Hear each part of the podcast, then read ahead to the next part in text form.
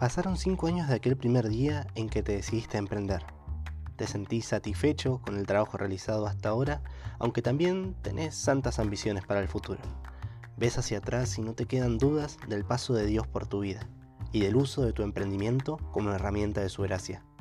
Tu vida es tan distinta hoy de lo que era cinco años atrás. Digamos que es la vida que soñaste siempre, que Dios soñó para vos. Suena lindo, ¿no? La recompensa siempre nos llama más la atención que la preparación que mereció alcanzarla.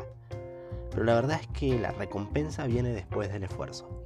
Y para hablar con precisión no me refiero a cualquier esfuerzo, sino al esfuerzo eficiente. Para cocinar, igual que para emprender, no solo se necesitan ganas. Es fundamental hacer las cosas con relativa precisión para obtener un resultado específico. Si lo que buscamos es un emprendimiento próspero, no podemos dejar de atender a dos fundamentos clave. Y si queremos que nuestro emprendimiento sea además un canal de evangelización, tenemos que atender a un tercero. Bienvenido al podcast de Emprender y Evangelizar. Mi nombre es Maxi Ordinas y soy el encargado de hacer de este espacio un lugar para que tu negocio pueda crecer y lo haga santamente. Este es el episodio número 3, titulado Los tres fundamentos de los emprendimientos que evangelizan.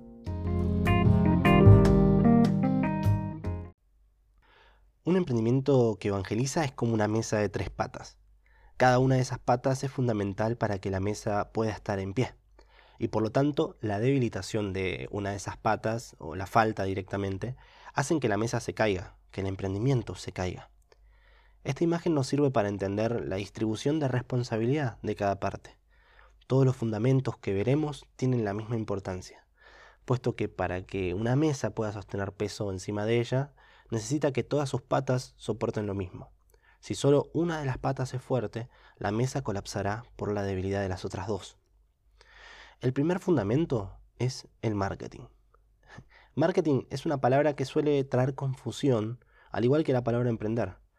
Esto sucede porque desde que se inventó el término, lo hemos escuchado en afirmaciones que no respetaron su significado original, por lo que a medida que pasó el tiempo el término fue deformándose, hasta adquirir incluso significados negativos.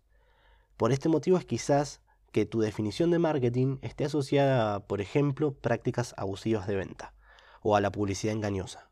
Quizás pienses que el marketing es la forma en la que las empresas mienten para conseguir sus objetivos. Pero marketing no es eso.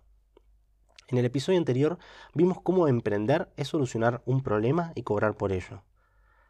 En cambio, el marketing puede definirse como un conjunto de técnicas destinadas a satisfacer necesidades a través de productos y servicios, de forma rentable para la empresa en cuestión. En palabras más sencillas, el marketing identifica una necesidad que existe, produce soluciones cada vez más efectivas en forma de productos o servicios y te la ofrece de manera en la que la empresa implicada gane dinero. De esta manera tu problema está solucionado y la empresa ganó plata. Entonces, aprender marketing, en sencillas palabras, es aprender a mejorar la solución que ofrezca como emprendedor, de una forma rentable. Lamentablemente, existen marketers malos que usan las herramientas que provee el marketing de forma ilícita, con el fin de enriquecerse, por ejemplo. Esto es algo que vemos en todas las profesiones de todas maneras hay abogados y médicos buenos, pero también existen abogados y médicos malos, porque no es la profesión y los conocimientos que tienen lo que determina su integridad moral, sino las acciones que hacen a partir de esos conocimientos. Los marketers malos son los culpables de la mala fama del marketing, y no el marketing en sí. Ahora bien, el marketing nos ayuda a entender lo que el negocio es y debe hacer, y por lo tanto nos permite mejorar en el tiempo. Esto es teoría y es necesaria, pero sin la práctica no nos sirve de nada. La forma más efectiva de aplicar marketing es hoy en la actualidad el marketing digital.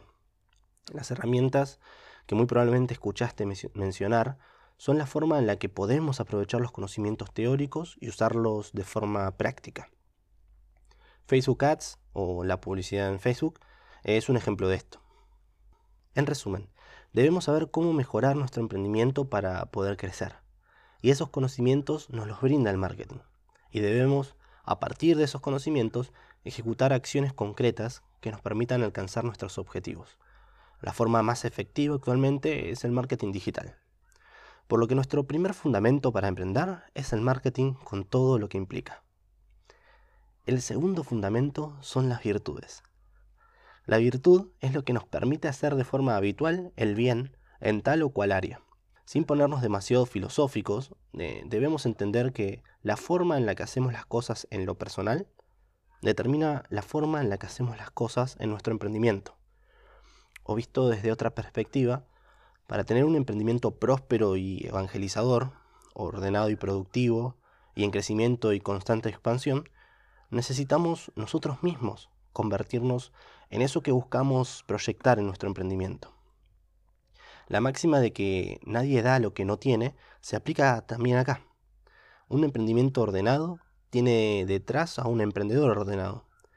Un emprendimiento que busca santificar tiene detrás a alguien que busca santificarse.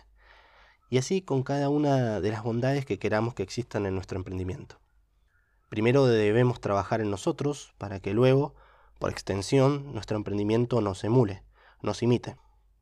Por ejemplo, y esto me pasó a mí, si vos no tenés orden en tus finanzas, tu negocio tampoco lo tendrá. Y no tener orden en las finanzas de un negocio es una forma muy rápida de dejar de tener un negocio. Además, fortalecer este fundamento, el de las virtudes, es muy importante para el desarrollo personal también. La virtud no fue creada para tener negocios prósperos, aunque claro, nos podemos valer de ellas para ese fin. Aprender a desarrollar hábitos buenos y ordenarlos a fines deseables a nuestros objetivos, es sin dudas la herramienta más poderosa que vas a encontrar en emprender y evangelizar. Las virtudes te van a cambiar la vida, la práctica de adquirirlas también. Eh, no es exagerado, yo mismo pasé por esa transformación. Y aunque me da cierta vergüenza contarte lo siguiente, quiero ejemplificarte la importancia de trabajar las virtudes, para que entiendas que hablo en serio. Desde que de forma proactiva trabajo mis hábitos, mis virtudes, todas las realidades de mi persona mejoraron. En el último año pasé de tener una deuda de 5 mil dólares a no tener ninguna deuda y a generar ahorros. Fumaba cerca de 40 cigarrillos diarios y pasé a dejar de fumar, a fumar ninguno. Empecé a entrenar y en 8 meses logré objetivos que mis compañeros consiguieron en 2 años. También eh, pasé de invertir 40 dólares al mes a invertir más de 20 mil dólares en una semana y más de 50.000 en lo que va del año. Esto es porque el marketing digital que aplicaba a mis emprendimientos es actualmente por el que me pagan empresas como American Express y Hoteles Palladium para sus campañas. Por otro lado, mi vida espiritual, mis hábitos de oración eran débiles y estaban sujetos a emociones, llevándome a rezar poco y mal. Luego de trabajar este aspecto, actualmente resuelto rosario diariamente y tengo espacios dedicados a Dios distribuidos durante durante el día que me hacen mucho bien.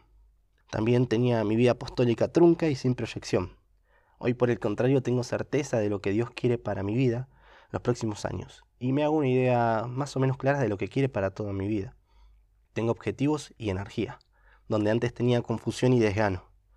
Hoy tengo tiempo, disciplina y constancia, donde antes tenía estrés y tropezaba constantemente con, con lo que me proponía.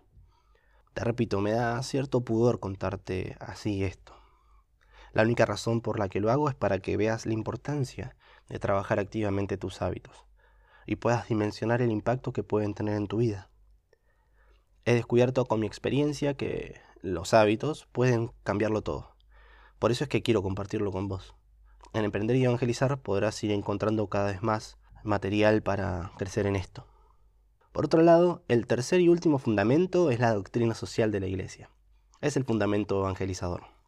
Para que tu emprendimiento viva el Evangelio es preciso que conozcas la doctrina social de la Iglesia, porque es ella la que se encarga de iluminar nuestra realidad social. Eh, la doctrina social de la Iglesia es la forma eh, del Evangelio en la sociedad, se puede decir. Por esto, eh, no se trata de un conocimiento teórico que está muerto en un libro, sino que es la guía de un emprendimiento en donde se vive a Dios. Teniendo esto en cuenta, no es compatible la respuesta a la santidad con en emprendimiento, con el emprender, sin el conocimiento y la aplicación de la doctrina social de la Iglesia. Es tu tarea y responsabilidad procurar formarte en este aspecto, para que tu intervención en la sociedad y la de tu emprendimiento impliquen una evangelización real y no solo buenas intenciones. Meditando sobre este tema, eh, se me ocurrió una reflexión particular que te comparto. Dios en la historia de la iglesia ha ido suscitando santos que supieron dar respuesta a los problemas de su tiempo. O dicho de manera más poética, los santos son siempre la respuesta de Dios a los problemas del mundo. En el capítulo 5 del versículo 20 de Romanos podemos leer que donde abundó el pecado, sobreabundó la gracia.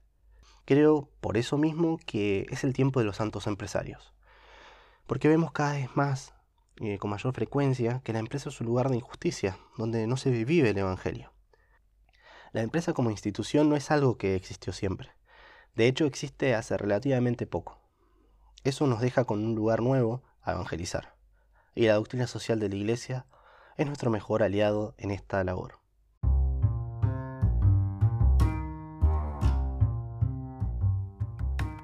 Tener un emprendimiento que evangelice nos pone en necesidad frente a estos tres fundamentos. Saber marketing y la forma de aplicarlo suponen el fundamento para el crecimiento de tu emprendimiento. Practicar activamente el crecimiento en virtud es el fundamento necesario para edificarte como alguien que emprende, entendiendo que lo personal se traslada al negocio. Y la doctrina social de la iglesia es ni más ni menos el fundamento sobre el cual tu negocio puede ser una extensión del Evangelio. En emprender y evangelizar, todos nuestros recursos y contenidos son orientados para hacerte crecer en cada uno de estos fundamentos. Espero que te haya gustado el episodio. No olvides suscribirte, puntuar y compartir este podcast con quien creas que pueda beneficiarse. Nos vemos en el próximo.